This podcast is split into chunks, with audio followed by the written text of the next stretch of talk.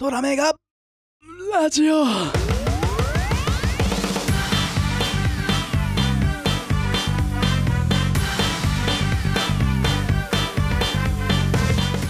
さあ始まりました。トラメガラジオ。えーっとサウンド関係の何かしらをやっている小森です。よろしくお願いします。ねそ そそろそろ肩書きをさ一つぐらいポーンって言えるやつ欲しいよねなんか音響だけ言ってもそれじゃないしな作曲だけ言ってもでも音響も仕事にしてるしなっていうのがすごいずっと僕の中でジレンマでずっとなんかこのふわっとした自己紹介を続けてるんですよだからこの前も全然違う業界の人とお話をした時に「小森さんは普段どんなお仕事されてるんですか?」って言われた時にまあ、だいぶ短く喋れるようにはなりましたけど、まあ、舞台の音響とか作曲とかですかね みたいな。すごいそのぐらいは言えるようになったんですけどでも実際にはお仕事にしてるものとしてはキリがなくてそれこそ安木として脚本演出もあればえっとラジオの編集それからオーディオドラマの編集音効そういったものもやってるからなんとなくこのそもそも音響とか PA とか音効って呼ばれるものがみんな舞台では一緒くたにやりすぎ。それが悪い。でしかも映像関係の人だと僕のやってるお仕事は音声さんっていう言い方するけど舞台とかの人は音響さんっていうんでね。でライブの人は PA さんっていうんだよね。で全部 PA なのよ。パブリックアドレスってその音声信号かなの略称が PA って言うんだけどそれを職業名で語った人たちがいるから今 PA っていう職業になってるんだけど全部 PA なのよやってる側からとしたらっていうのがすごくあってね。でも音楽作ったりとかっていうのはそこの仕事のカテゴリーにはないしラジオとかオーディオドラマの編集ってやってること自体は変わんないんだけど媒体が違うからなんとなく MA 作業 MA っていうこともあればえっと、エンジニア、ミキサーとかなんかそっちのジャンルに固められることもあれば、どちらかというとエンジニア業務だから、なんか MA って言われるとちょっと歯がゆいというか っていうこともあるし、そうでもエンジニアっていう割にはスタジオ系にはあんまり行かないから、本当に家で録音機材回して、そのままそれで編集ソフトとして使ってみたいなことをやって切り張りしてみたいなことをやってるだけなので何を仕事にしてるんですかって言われるととっても難しいし作曲ですって言うとあなんか売れた曲ありますみたいな聞きたくてしょうがないみたいな感じでみんな聞いてくるし。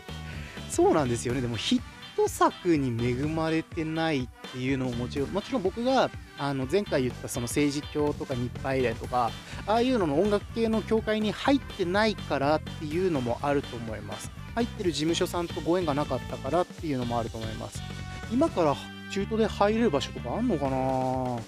まあでもタレント活動したいわけじゃねえしなとか誰かのバックで演奏したいわけじゃねえしなとかでもなんかそのなんだっけな音楽関係のその協会も同じタイミングで調べたんですけど結局なんか、なんつうのあれ。まあ、テレビで1回演奏するといくらっていうのがありますよ。で、コントラバスとかチェロとか大きい楽器は運搬費ここまで補助しますよっていう協会見つけたんですけど、そんなバックミュージシャンみたいな、スタジオミュージシャンみたいなのもやりたいってわけじゃないしな、なんだった生演奏とかそんな得意じゃないしなとか、なんかそういうジレンマがいろいろあったりして、え、これ入ったら、その演奏を強要させられる？やんなきゃいけない？呼ばれたら、わーいっつって、一発何千円ですっていうのを尻尾振っていかなきゃいけない？誰かの紹介だし、その人の顔に泥塗れないとかいろいろ考えちゃうんで、なんか、うん、めんどくさくなって閉じました、そのページ。でも、そうですね、日配連とか政治協に関しては多分そういうのじゃなくて、事務所からの仕事で、ルールは日配連政治協周りが守ってくれてるっていう感じ活動の保護のためっていう方が強い。だもちろんどの教会もそうなんでしょうけど、あのー、音響の教会の方も調べたら、まあもちろん会費はかかりますよ。で、えっと、会費取ったのにもかかわらず、セミナーとかワークショップがあると、そのワークショップも1回いくらってかかるんですよ。そういうもんなんですよ。うん。そんだけ金のかかる業界で金のかかる仕事をしているっていうことを、なんか、ないがしろにされてるなって思うから嫌だなって思っちゃうだけで。うーん、まあ、すごいよね。一人になった時のさ、このオープニングのネガティブ感。よくこんなネガティブな話だけでさ、最初オープニングトークとか持つよね、いつも。自分でも感心するわ、なんか。よくこんな話できるよな。まあ、そんなこんなでですね、また今日も京都で一人でシングルでやっていきたいと思いますが、そうっすね。まあ、そうそう、あの自分の業界じゃない人とのお話をすることがたまにあるんですよ。で、コロナの世界線に入ってしまってからの方が実は多いか？多いかも。なんかコロナの前とかは逆に居酒屋とかで何の仕事してんの？あ、すごいねとか、何の仕事してんすか？あ、すごいっすねっていうのの応酬を、上っ面な応酬をしてたんですけど、なんとなくそういうのがなくなって、で、お仕事絡みで、ちょっとその動画の編集のお仕事を受けた時に、そのまんま言う運営のお手伝いとか講師もできないみたいな状態になって、で、あ、じゃあ、ミー行きますっていう状態になって、で、運営のお手伝いとかもするようになった企業さんがいるんですけど、まあ、企業っていうかって感じですけど、オンラインスクールさんがあるんですけど、そこでま動画の編集を教えながらも、いろいろとこう、その受講してくださる方のお仕事普段何してるんですか？とか、そういうところを聞いて、あ、そういうお仕事のこういう観点って、あ、そういう考え方とか、そういう順序で物事を考えてるんだとかっていうのを学ばせてもらったりとか、なんとなくその、この前行ったのは、なんか、マイナースポーツの会をやってる居酒屋で知り合ったお兄さんがいて、その人のお誘いに久しぶりに乗ってきたんですよ。そしたら、超楽しくて、なんか人見知り出ちゃうっていうのを押し殺して押し殺しながらすんごい楽しいスポーツ会をしてきまして、で、そこでチーム組んでね、チームの人たちとそのお仕事の話とか聞かせてもらうのももちろん大人だからありつつも、もうその場のノリだけで、ただただ何にも考えずに、ちょっとしたことで笑ったりとか、ノリでみんなでこの世界を作っていくような、その日のの、そのスポーツの団結力みたいなものとか、もう男の人が9割ぐらいいたので、なんかちょっと男子ノリが強かったんですけど、でも、なんか若い子が多いから、おじさんみたいなセクハラもないし、すごい居やすかったなと思って 変に気使わないで済む世界がそこにもあって、すごいみんな優しいからなんでしょうね。人ができてる人が集まる会だなと参加して思ったんですけど、そういう楽しい会に参加してきまして、知らなかったんですよね、そのスポーツ。そのスポーツの名前出しちゃうと、どういう人たちと絡んでるのかがバレちゃうぐらいマイナースポーツなので、ちょっとスポーツ名は言えないんですけど、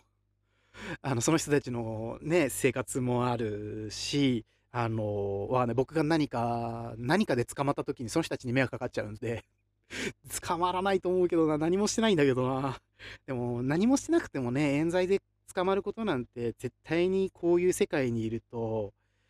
まあ、なくはないよね。お酒も飲むし、お酒飲んで暴れるような知人、友人もいるし、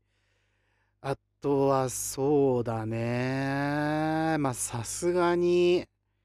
犯罪ってことはないか、迷惑行為で周りが迷惑かけるとかを見てるのは散々あるから、自分はこういう飲み方しないようにしようって思いながら飲んでることはあるんですけど、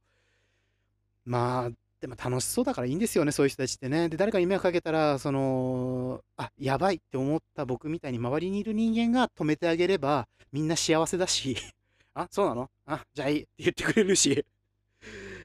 まあだから、おじさんたちのね、その若い女店員、女の子の店員さんに対する態度が、あ、お姉ちゃん可愛いねっていうのが、なんか、可愛いおじいちゃんで止まればいいんですけどね。だから手出しそうになったら、あって思う感じにはなるので、何々さん、何々さん、来ましたよ、来ましたよとかっていうのをやるみたいな、もう、犯罪抑止を、ね、だって知り合いから犯罪者出したくないじゃないですか。で、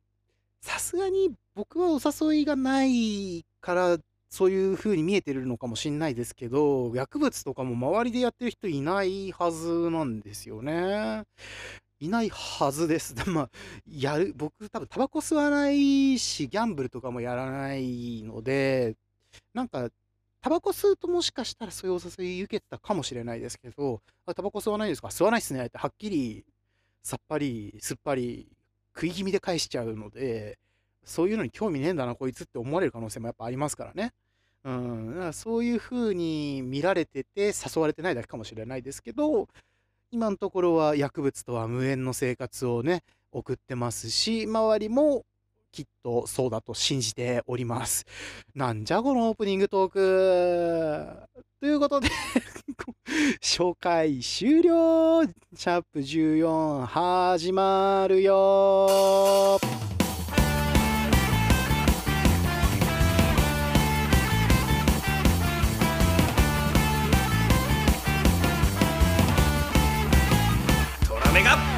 ラジオ